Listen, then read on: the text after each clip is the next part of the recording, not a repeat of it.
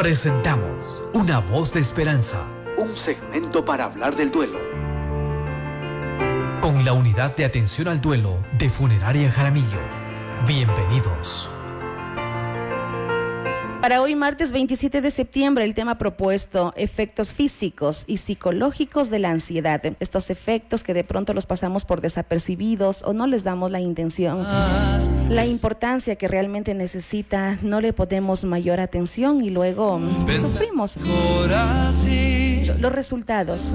Pero para ello, precisamente, Gabriela González, como todos los días martes, está con nosotros y no está sola. Hoy nos trae un invitado especial con quien vamos a tratar este tema y nos va a dar estas luces las pautas para poder conocer. A nuestros amigos de Facebook, un abrazo grande, bienvenidos. A nuestros amigos de Luz y Vida 88.1, les saludamos. Nos unimos entonces. Gabrielita, qué gusto tenerla acá. Buenos días, bienvenida, Luz y Vida. Buenos días, Silvanita. Muchísimas gracias una vez más por este espacio que nos dan a la unidad de atención al duelo de Funeraria Jaramillo. Y por supuesto, pues saludar a todos quienes nos están escuchando y se dan cita también en este espacio de martes a martes, pues lo seguimos acompañando en sus hogares, en sus espacios de trabajo o en las actividades en las que se encuentran inmersos. Hace un momento, Silvanita, pues ya había comentado que el día de hoy tenemos un invitado especial. Quisiera presentarles al doctor Alex Calle. El doctor es el asesor de seguridad y salud ocupacional de Funeraria Jaramillo, entendiendo que por supuesto desde Funeraria Jaramillo estamos siempre prestos y siempre atentos de poder dar un acompañamiento idóneo también a los colaboradores. Y de esta forma, pues también se promueve esa responsabilidad social y por supuesto mantener la salud física y emocional en los colaboradores y también en las personas que quizá pueden ser parte de esta empresa. Así que bienvenido, doctor Alex, el día de hoy. Vamos a hablar sobre los efectos físicos y psicológicos de la ansiedad. Bienvenido, doctor. Muchas gracias. Gracias por la invitación Espero poder eh, aportar con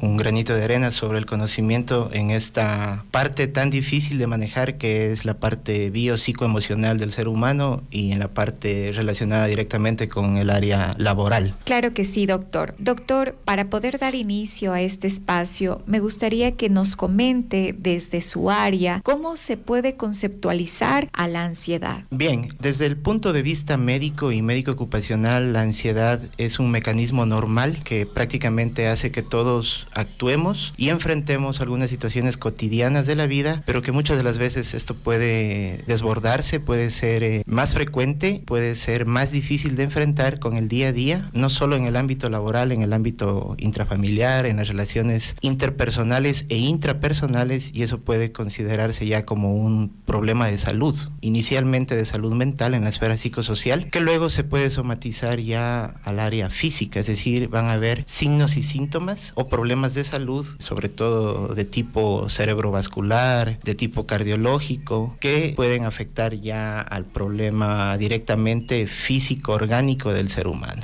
Entendiéndose como ansiedad, concepto de ese luchar o esa huida que puede tener el ser humano ante una situación específica o concreta que puede estar afectando a su salud, primero mental y luego física. Perfecto, doctor Alex. ¿Se podría decir entonces que la ansiedad también es la activación del sistema nervioso, del sistema muscular y por ende se podría decir que el cuerpo se encuentra activado y que también busca una forma de poder liberar esa adrenalina en el cuerpo y la tensión acumulada? Exactamente. Cuando una persona enfrenta situaciones de ansiedad, de estrés, cuando el estrés pasa a ser eh, negativo para el organismo. Nuestro sistema nervioso que tiene una parte central y una parte periférica actúa con diferentes mecanismos de defensa. Estos mecanismos de defensa son signos y luego síntomas que se pueden identificar como el nerviosismo, la taquicardia, es decir, la frecuencia cardíaca aumentada, la frecuencia respiratoria aumentada, el sudor de las manos. Ya cuando se hace más grave y más frecuente, el llanto fácil, que pueden hacer que la persona poco a poco vaya teniendo ya problemas de salud de tipo físico. Entonces, al inicio son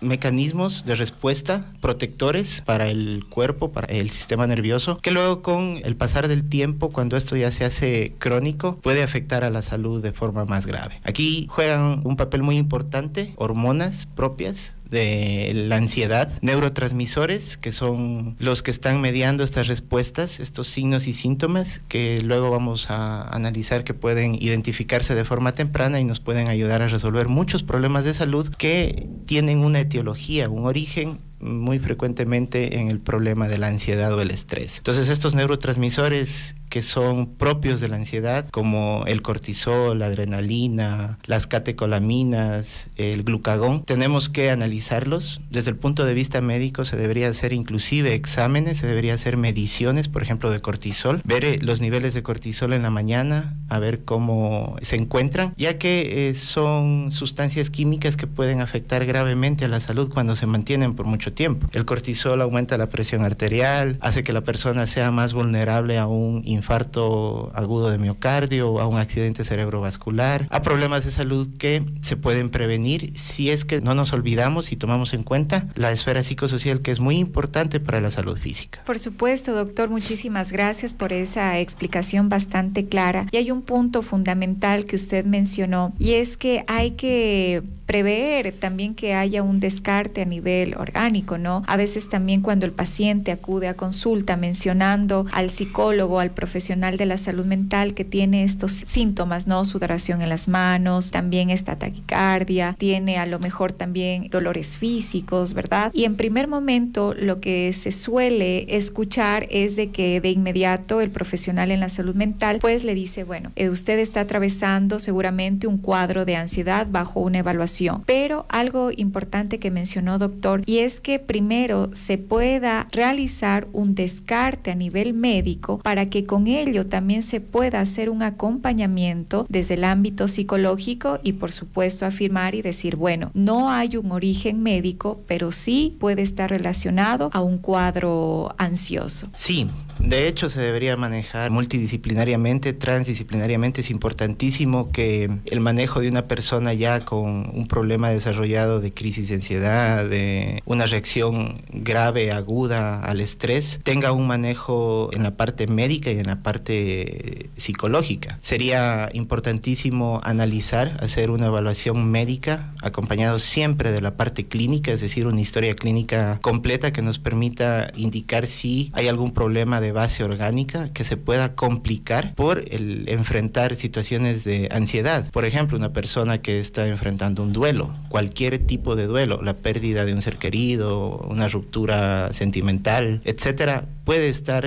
siendo víctima de una enfermedad que se pueda hacer crónica de base orgánica con la parte psicosocial que le vaya a afectar más. Entonces es bien importante siempre trabajar en ambos sentidos, ¿no? Y poder dar una atención desde la integralidad. De hecho, hay muchos estudios que demuestran en la parte médica clínica, en la parte de medicina interna, que una persona con crisis de ansiedad, con problemas de ansiedad, va a tener el doble de posibilidades de tener accidentes cerebrovasculares o problemas cardiovasculares. Así como también... Doctor, solo interrumpo con un mensaje que tengo acá, interrumpo un minutito. Preguntan a través de nuestros eh, números y a propósito les recuerdo para alguna pregunta que puedan hacerlo al 0994 55 39 59. La inquietud es la siguiente, estamos hablando del estrés, estamos hablando de los problemas, estamos hablando de pronto la, a ver qué nos dice, la enfermedad de actualidad, el estrés y cómo nos está agobiando. Y estos temas también se van derivando en algunos síntomas. En un lugar de trabajo normal, cuando una persona se llena de estrés, de preocupación y de querer cumplir y de poder llegar a las metas, a los objetivos a corto plazo, y hay que presentar ya los resultados y luego a la casa. Y estamos viviendo estos momentos difíciles que de pronto el temor del contagio y que alguien está enfermo y se perdió un ser querido y en el trabajo también estamos oprimidos. ¿Cuáles son las principales pautas, los signos, los síntomas que presenta una persona al tener ansiedad?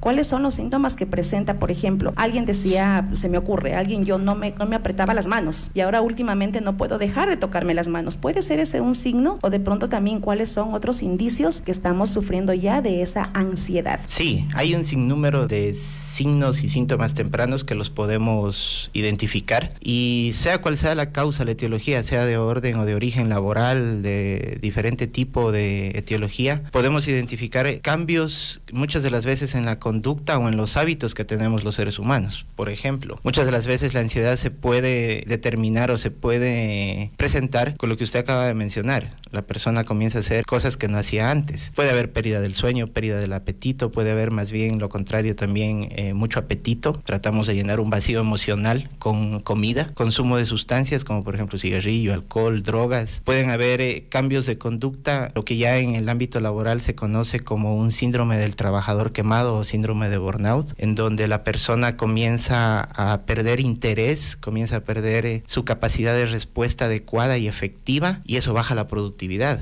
Entonces, en el ámbito laboral, muchas de las veces no son solo los signos y síntomas, sino también los resultados que la persona va fijándose y va dándose cuenta que no son los mismos de antes. Y como les decía al inicio, hay una reacción de luchar contra eso o de huir. Entonces, eso realmente define concretamente a la ansiedad o al estrés que vivimos día a día. Actualmente vivimos una situación muy complicada de vivir eh, apresurados, de correr, todo es ruido, todo es al apuro, todo es para ayer, todo nos, se nos acumula y eso nos genera un estrés y una ansiedad increíble que se puede determinar con eh, diferentes herramientas, como por ejemplo en el ámbito de la psicosociología laboral, aplicando test, aplicando encuestas y siendo preventivos. Sobre todo aquí hay que manejar la parte preventiva, educar a la gente a identificar los signos y síntomas tempranos y acudir al profesional para que tenga un tratamiento y una terapia adecuada, efectiva, a través de psicoterapia de apoyo, a, a lo mejor aplicar psicología positiva, de aplicar eh, eh, prácticas saludables en la parte de la salud biopsicoemocional y algo importante si es necesario acompañado del médico, de la parte clínica, para medicar, obviamente, de preferencia, algunos fármacos que nos pueden ayudar a mejorar esta condición. Bien, doctor, tengo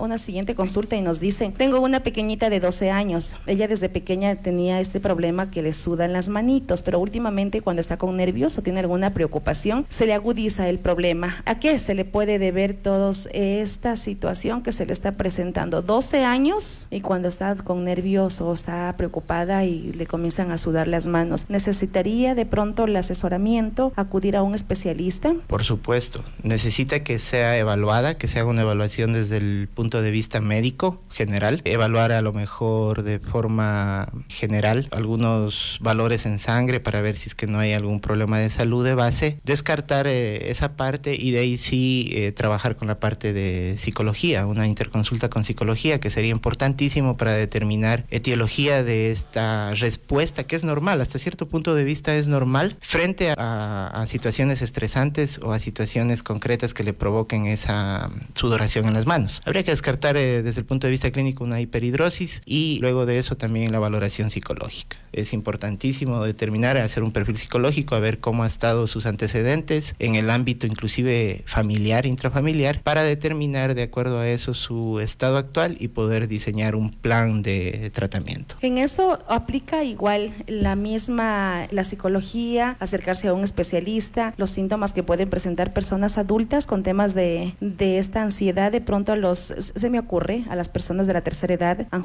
se han jubilado, están en la casa y este cambiar de actividades les trae algunas consecuencias. El ya no estar activo, ya no sentirse, de pronto alguien decía, es que siento que ya no les ayudo que ya no les sirvo, me hacen a un lado, no, toman en cuenta mis decisiones. ¿Se necesita también acudir a un profesional? Claro que sí, es importantísimo el apoyo el acompañamiento en estos cambios que tenemos en las diferentes etapas de la vida, ya que el estar activo, el estar laborando, el estar trabajando hace que la persona se sienta útil, no solo en la parte profesional, sino también en la parte personal, a nivel personal. Y muchas de las veces, como usted dice, ¿no? Se sienten solos, abandonados, como que ya no tienen importancia sus actividades y eso necesita y requiere del apoyo médico y psicológico para mejorar eh, esa condición luego de haber servido, luego de haber dado su vida en, un ámbito laboral. Es muy importante el acompañamiento, es muy importante que tengan un diagnóstico adecuado y que en esa etapa de la vida tengan la oportunidad de manejar bien su parte psicológica, su parte emocional, que muchas de las veces, como digo, o sea, no tenemos claro no tenemos adecuadamente una guía de cómo tenemos que enfrentar y desde el punto de vista médico nos olvidamos que la parte psicológica es a veces el 50% de la base etiológica de un problema de salud. Muy bien. Gabrielita, y tengo la última pregunta, el último mensaje que me hacen llegar. Dice, yo hace algún tiempo comencé a presentar unos cuadritos de alergia, pero con una pastilla me pasaba. Me imagino que estaba automedicándose, no sé, se me ocurre. Si nos regala más datos, pero últimamente esa pastilla ya no me hace efecto y yo continúo con una picación,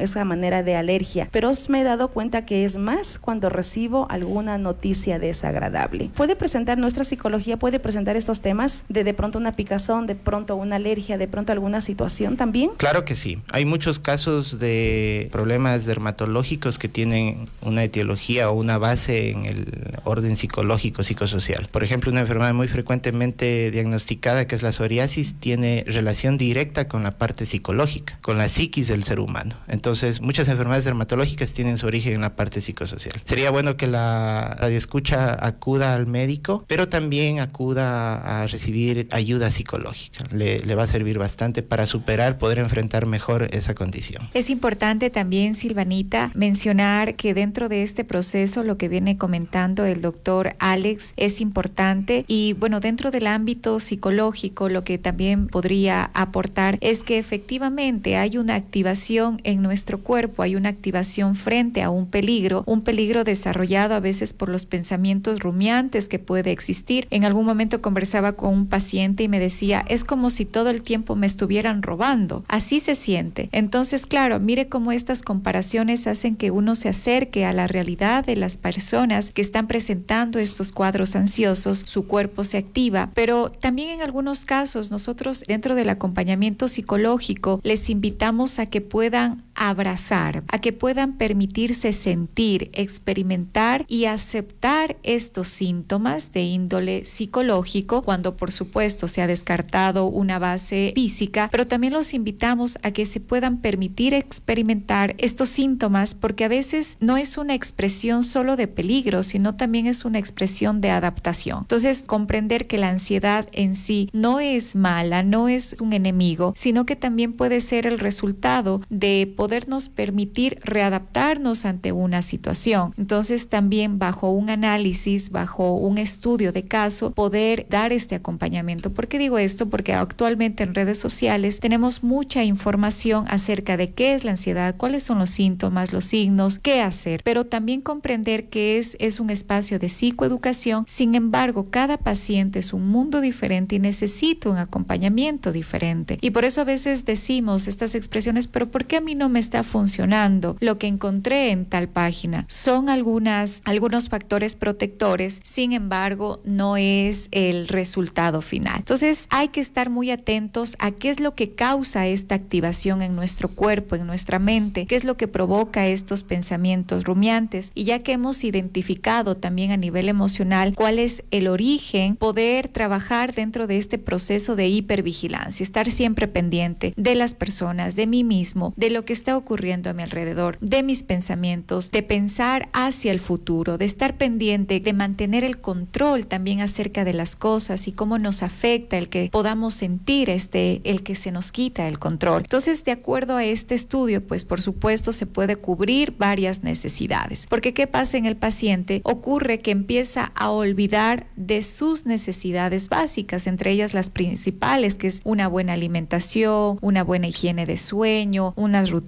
también dentro de, de sus actividades de la vida diaria. Lo que mencionaba usted, eh, Silvanita, hace un momento, en este cambio también de desarrollo de la vida adulta a la tercera edad o la cuarta edad. Entonces es importante también que se haga un estudio, un acompañamiento y con ello pues dar estas pautas asertivas de acuerdo al caso, pero también entender que la ansiedad no es mala, sino que también es una respuesta que puede tener el cuerpo ante una situación de peligro. Precisamente con este tema ha estado interesante y nos dicen tenemos que cuidarnos bien en nuestra salud. No podemos comparar los alimentos y su cultivo en la actualidad como lo tenían nuestros abuelos, que a la final van a tener alguna incidencia en nuestra salud. Con este tema interesante, Gabrielita, y me parece que podríamos tener una segunda parte. Tengo algún mensaje también por acá desde la provincia que va relacionado, que va relacionado, pero para quien necesite esta ayuda, para quien necesite poder entender de mejor manera lo que están viviendo y procesos que antes no, no, no se los había tenido, no se les daba la importancia. ¿A dónde podemos acudir? Claro que sí, Silvanita puede acudir a la unidad de atención al duelo de Funeraria Jaramillo, a nuestra página web www.funerariajaramillo.com o también acudir a otro de nuestros medios de comunicación que es WhatsApp al número 096 108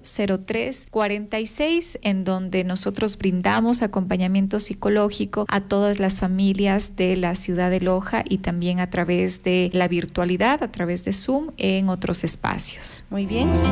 Hoy martes con este tema muy interesante, esos efectos físicos, psicológicos, cómo nos cambia la vida, todo ese tema del estrés, todo ese tema de la ansiedad y podemos entender. Lo importante es tener un mejor eh, estilo de vida, siempre cuidarnos, siempre atendernos y si se lo hace a tiempo y con especialistas será mucho mejor. No la medicina del vecino nos va a servir lo mismo a nosotros porque cada organismo es diferente.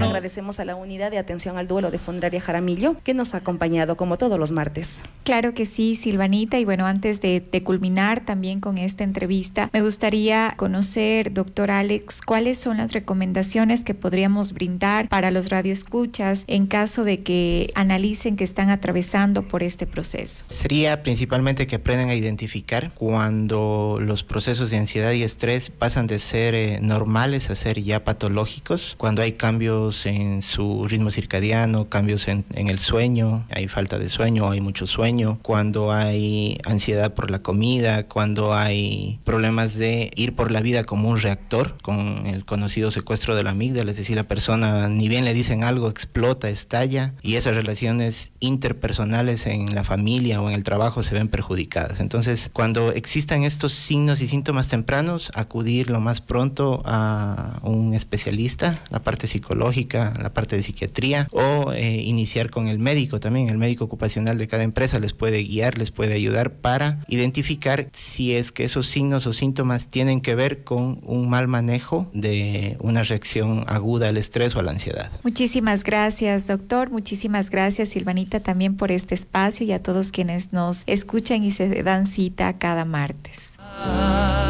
Con eso nos despedimos. Ha sido un tema muy interesante como todos los días martes.